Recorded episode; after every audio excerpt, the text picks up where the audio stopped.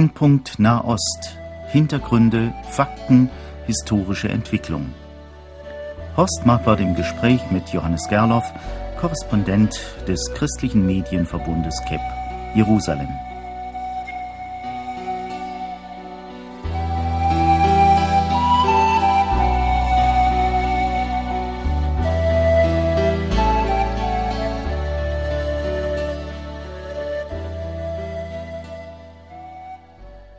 Verehrte Hörerinnen und Hörer, man würde sich ja so sehr wünschen, dass man irgendwann keine Sendung mehr brauchte, Brennpunkt Nahost.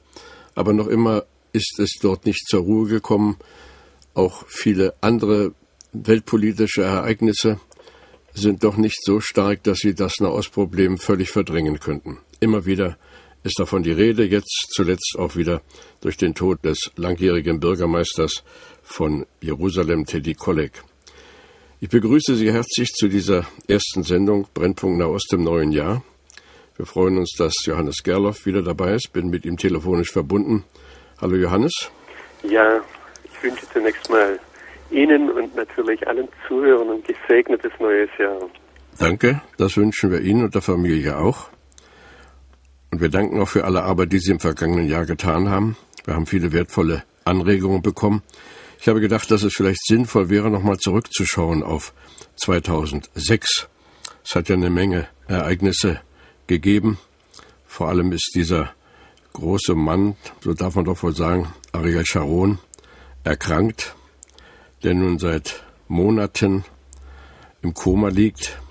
Eigentlich ja, nicht, nicht. Am 4. Januar ist es ein Jahr genau schon, ja. dass er im Koma liegt.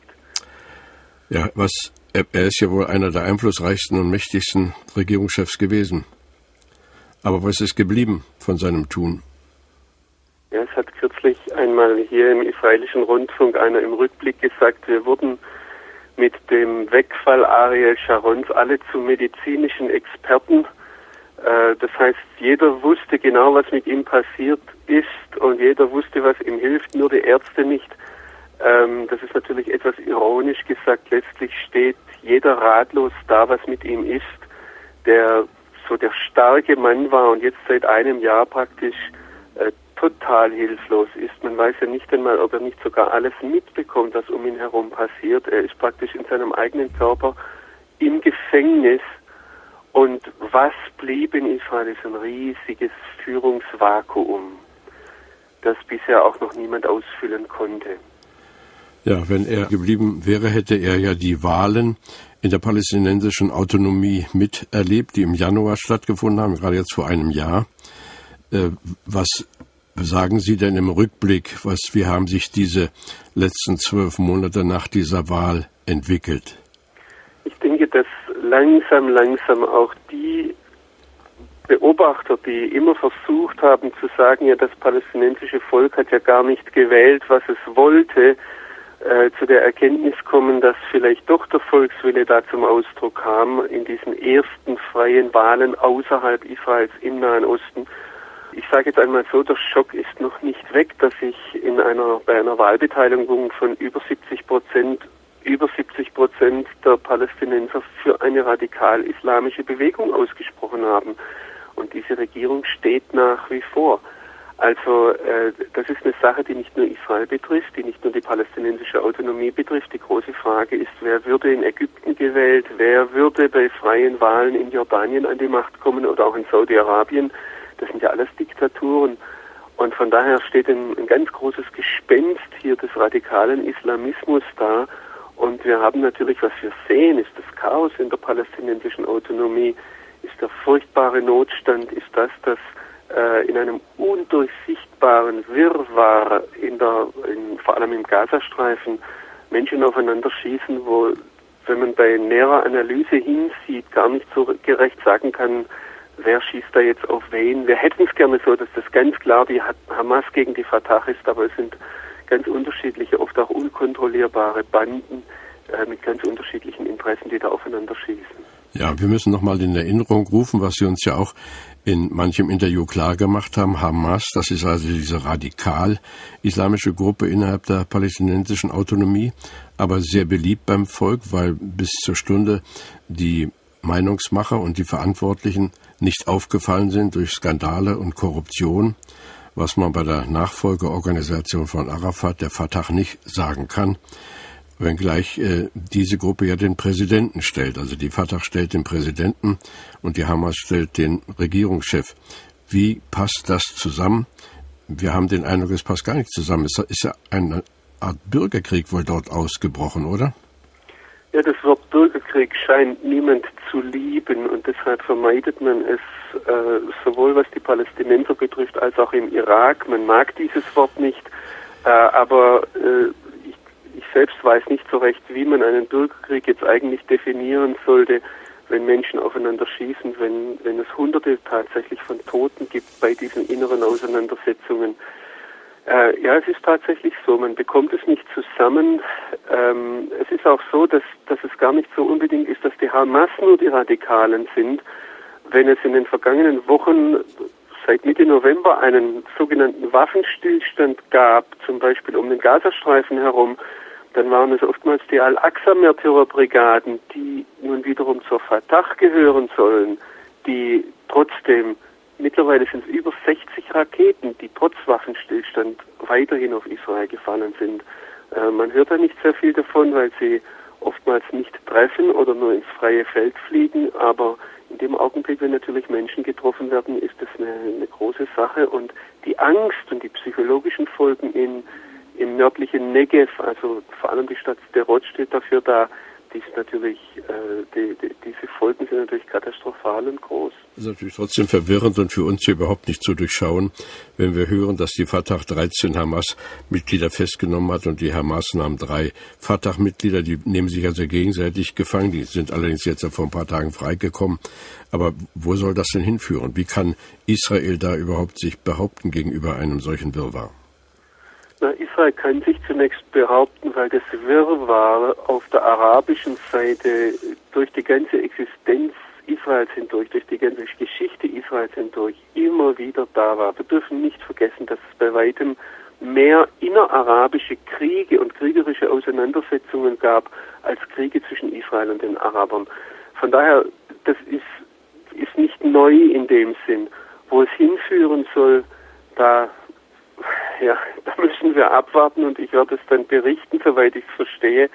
Aber ich denke, wir sollten vor Prognosen, wenn wir schon äh, nicht vorsichtig sind, Prognosen überhaupt zu stellen, sollten wir vorsichtig sein, Prognosen anzunehmen. Ich denke, dass niemand, der zurzeit verantwortlich ist, irgendeine Prognose sagen kann im, im Blick auf die Weite. Äh, Johannes Gerloff, wenn wir auf 2006 zurückschauen, dann kommen wir nicht umhin, nochmal an, diesen, an diesen unsäglichen Krieg zu erinnern zwischen dem Libanon und Israel. Was ist denn inzwischen geschehen? Wie hat sich die Sache weiterentwickelt? Also zunächst einmal die Untersuchungskommissionen, die, die Frage, wie das Ganze auszuwerten ist, was aus diesem zweiten Libanonkrieg zu lernen ist, das ist bei weitem noch nicht abgeschlossen. Ich denke, eine wichtige Erkenntnis ist, dass, dass alle drei Soldaten, also zunächst einmal der Gilad Shalit, der im Gazastreifen oder am Rande des Gazastreifens entführt wurde, und dann die beiden israelischen Soldaten im Norden Israels, die am 12. Juli dort entführt wurden. Alle drei Soldaten wurden über Grenzen hinweg entführt, die international anerkannt sind, wo Israel sich zurückgezogen hat auf die internationalen Grenzen. Und das ist eine Erkenntnis, die natürlich sehr tief sitzt, dass dieser Konflikt nicht zu Ende ist, wenn Israel sich auf die Grenzen zurückzieht, die die Welt von ihm verlangt. Eine andere Sache ist, dass nach wie vor die Frage ist, wie ist dieser Krieg auszuwerten, welche langfristigen Konsequenzen hat er, was bedeutet er für die israelische Führung. Es ist hier ein ganz großer Vertrauensbruch da. Ich habe vorhin schon von dem Führungsvakuum gesprochen, das geht eigentlich auf Ariel Sharon zurück, wobei ich denke, dass die, den großen Einfluss, den Ariel Sharon hatte, der lag auch darin, dass eben schon vorher eine große Aussichtslosigkeit da war und niemand so recht wusste, wie, wie können wir jetzt eigentlich damit fertig werden mit dieser Situation, mit dem Chaos, das um Israel herum, aber auch in Israel da ist. Das besonders tragisch ist ja, dass ähm, hier auch die Hisbollah, also die islamistische Gruppe auf dem libanesischen Gebiet, sich brüstet, stark zu sein und sogar sich rühmt, aufgerüstet zu haben und wieder so stark zu sein wie vor dem Krieg, trotz der UN-Truppen im Sicherheitsstreifen? Ja, also ich denke, was diese UN-Truppen betreffen, ähm, ich sage das jetzt einmal vielleicht etwas unqualifiziert und böse, aber die sind letztlich dafür da, um den Westen zu beruhigen, dass er doch etwas tut. Denn das eigentliche Problem ist die Grenze, die praktisch unkontrollierbare Grenze zwischen Libanon und Syrien. Und dass da weiter Waffen geschmuggelt werden, das war, war, denke ich, jedem klar, der hier irgendwie etwas Einblick hat. Und äh, die Hisbollah macht ja auch überhaupt keinen Hehl daraus, auch Syrien und der Iran nicht, äh, dass da wieder aufgerüstet wird. Und das Einzige, was letztlich diese internationalen Truppen bewirkt haben, ist, dass die Flüge, die Aufklärungsflüge Israels über dem Libanon eingeschränkt wurden. Und äh, von daher, das ist eine sehr, sehr zweischneidige Sache und auch da möchte ich sagen, langfristig abwarten. Vielleicht bin ich hier zu sehr israelisch geprägt, dass ich in die internationalen Friedenstruppen nicht allzu viel Vertrauen habe. Denn man sieht es ja schon daran, wenn die Deutschen Kampftruppen oder überhaupt Truppen entsenden, ist die ganz große Frage und will man nur eines vermeiden, nämlich dass eigene Soldaten fallen.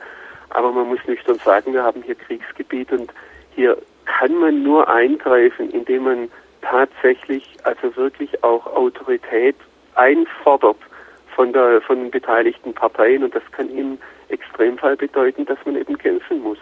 Und ich denke, dieser Tatsache müssen sich die Westmächte, also Amerika, Russland, äh, vor allem auch die Europäer, äh, irgendwann stellen. Fürchtet man denn in Israel einen baldigen weiteren Waffengang? Also das war von vornherein, das war zu Anfang des Libanonkrieges, das habe ich auch immer wieder gesagt und wurde deshalb auch als Kriegstreiber verurteilt. Ähm, und es geht mir nicht darum, dass ich mir hier Krieg wünsche, sondern es ist eine ganz einfache Analyse, dass dieser zweite Libanonkrieg eigentlich der zweite Waffengang war im, in der Auseinandersetzung mit dem Iran. Und der Iran hat weder seine Rhetorik geändert, noch hat er seine, das Vorantreiben seines atomaren Programms geändert, noch hat er seine Waffenlieferungen über Syrien in den Libanon eingeschränkt. Von daher ist es für jeden nüchternen Beobachter nur eine Frage der Zeit, wann das weitergeht.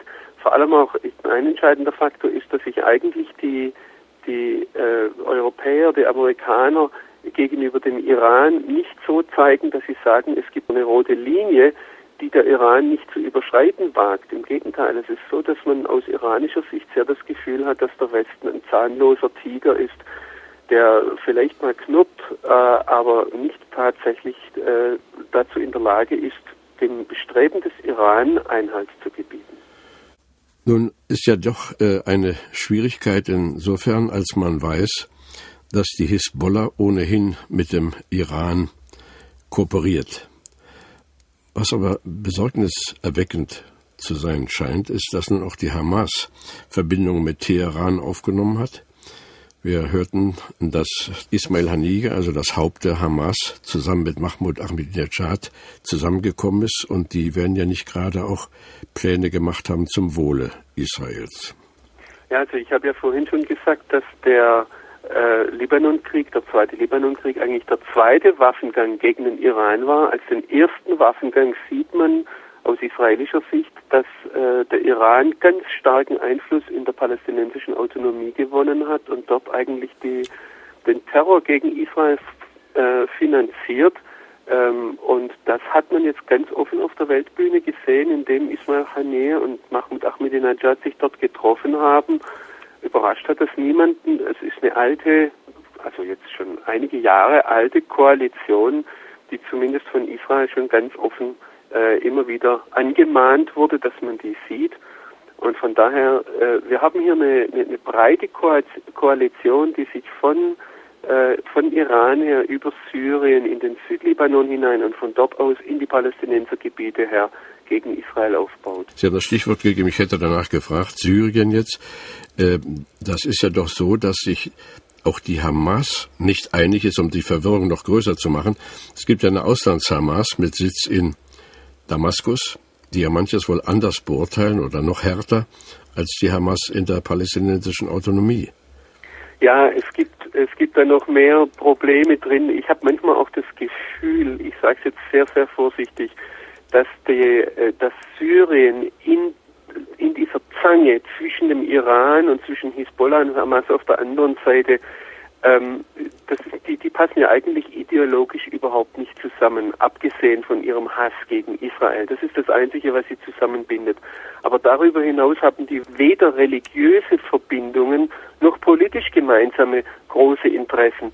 Und ich habe da den Eindruck, dass sich der syrische Präsident Bashar al-Assad in einer sehr großen Zwangslage, wie in einem Schraubstock zwischen den äh, Parteien äh, befindet. Und das merkt man natürlich immer wieder. Das merkt man auch äh, zum Beispiel in der Beziehung zwischen der Auslands-Hamas und der Hamas hier. Ähm, da besteht natürlich auch innerhalb dieser Organisation bestehen Konkurrenzkämpfe und ich möchte nicht ausschließen, dass das zum Teil auch persönliche Geltungskämpfe sind zwischen den Leuten, die im Gazastreifen sitzen, das sind Leute wie Ismail Haniyeh oder Mahmoud Azahar und dann eben diesem Khaled Mashal, der in Damaskus sitzt und äh, auf die Hamas, die außerhalb, aber auch innerhalb der Gebiete ist, offensichtlich einen sehr, sehr großen Einfluss ausübt. Nun ist ja interessant auch zu beobachten, wie die anderen arabischen Länder reagieren. Wenn dann nun diese Achse von Ahmadinejad geht bis hin äh, in den Gazastreifen, dass da eine Achse entsteht, ich will nicht diesen Ausdruck wieder auch aufgreifen, der schon international in diesem Zusammenhang gebraucht wird, aber wir sehen, wie da viel Böses sich verbindet, dass aber die anderen arabischen Staaten dort äh, relativ zögerlich sind oder zurückhaltend. Sehe ich das richtig? Ja, also ich denke, das ist, wenn wir auf das Jahr 2006 zurückblicken, eine, äh, eine, eine der ganz großen Veränderungen, wenn nicht Erkenntnisse, dass wir hier sehen, dass sich neue Koalitionen bilden, dass äh, auch eine neue Offenheit da zu sein scheint zwischen Israel und Ländern, die, die, die Israel bisher überhaupt nicht anerkannt haben, nämlich Saudi-Arabien und Katar, also den Golfstaaten.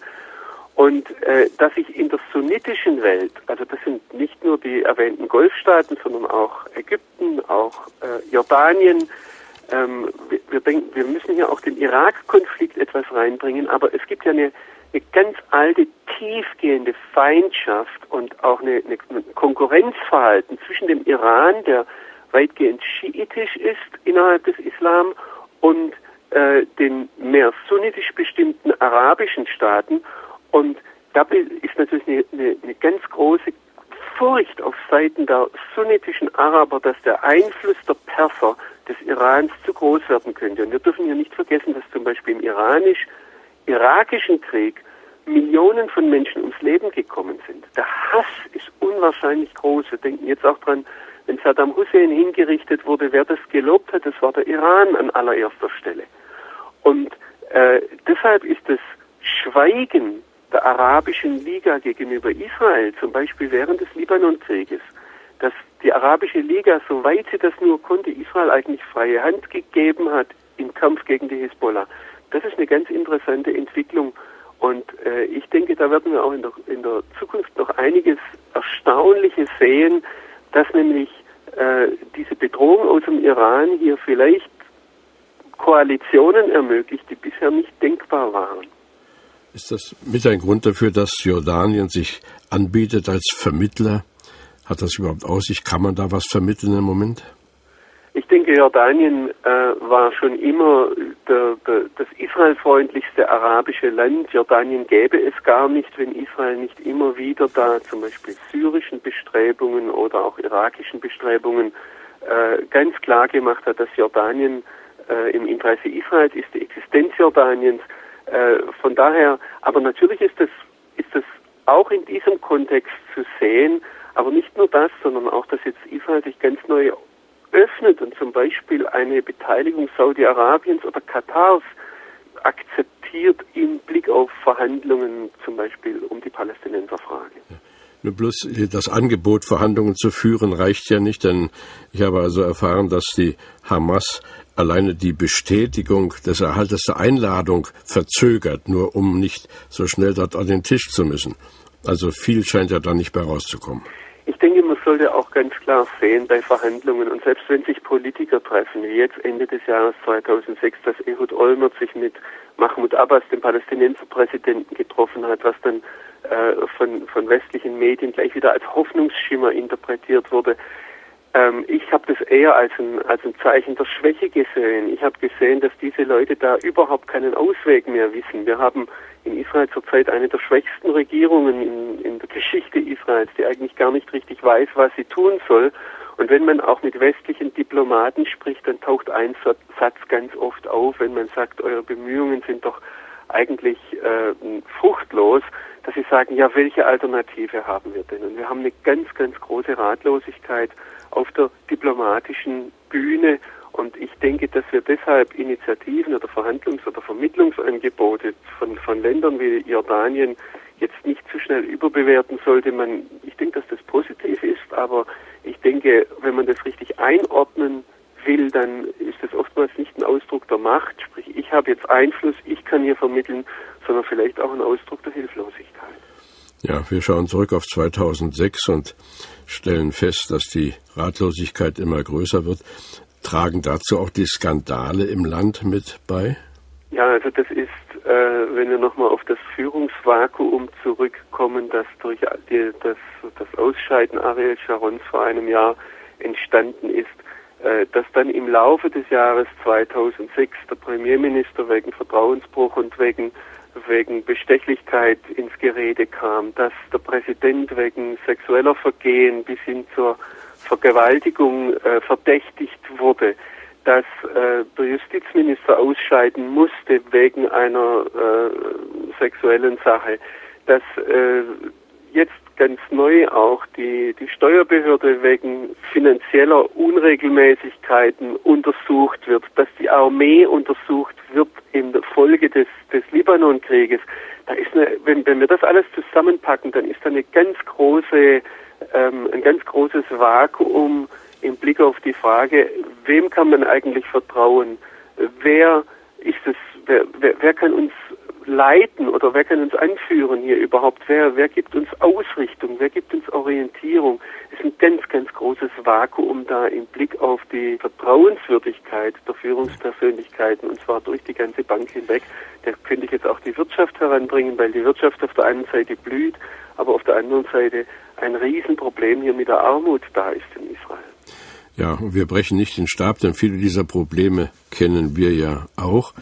Äh, nur nimmt es nicht Wunder, wenn eben in irgendeinem x-beliebigen Staat Skandale passieren. Irgendwie hat man von Israel immer die Hoffnung, Mensch, es ist Gottes auserwähltes Volk, da müsste das doch besser gehen. Aber da ist nicht viel von zu sehen.